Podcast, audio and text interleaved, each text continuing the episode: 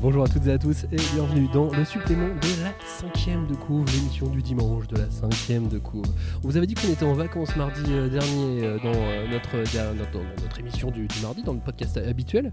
Et donc on profite de ces vacances avec Cagnard notamment pour aller en Bretagne à Saint-Malo. Qu'en fait, chaque année, ce week-end, hein, on met en ligne cette émission le, dimanche, mais donc ce dimanche, alors pense que le temps que vous l'écoutiez, il va être un peu tard pour aller au festival, mais ce week-end avait lieu le festival Quai à Saint-Malo. Quai Bulles, c'est un festival de bande dessinée qui existe depuis euh, super longtemps. Et cette année, pour la première fois, ils sont euh, ouverts au, manga. Et donc, on peut aller à Saint-Malo, au bord de la mer, euh, voir un festival de BD et de manga. Salut Cagnard Salut. Et oui, donc on est au festival Quai des Bulles, dans la magnifique ville de Saint-Malo.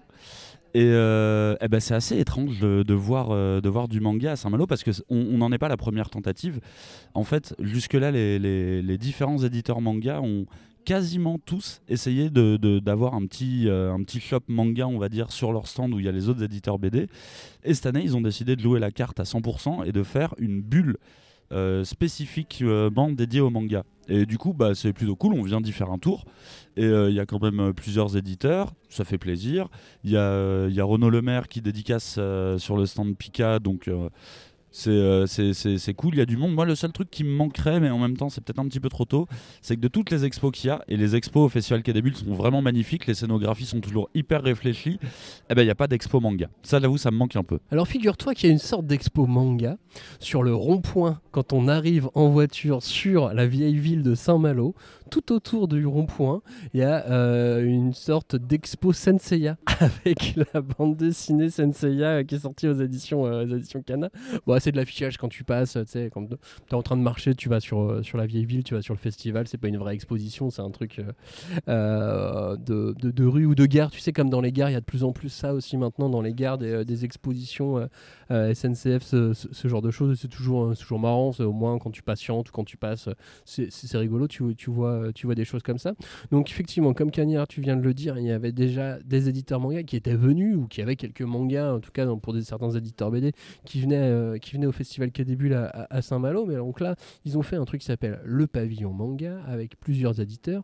Euh, bah, Il y a les plus gros éditeurs en fait hein, euh, qui sont présents, donc Pika, Kana, euh, il y a Vega également, Ankama est, venu aussi, le lézard noir a un, stand également, donc c'est très sympa. Et qu'est-ce que ça veut dire? Qu'est-ce que ça montre de l'évolution du marché?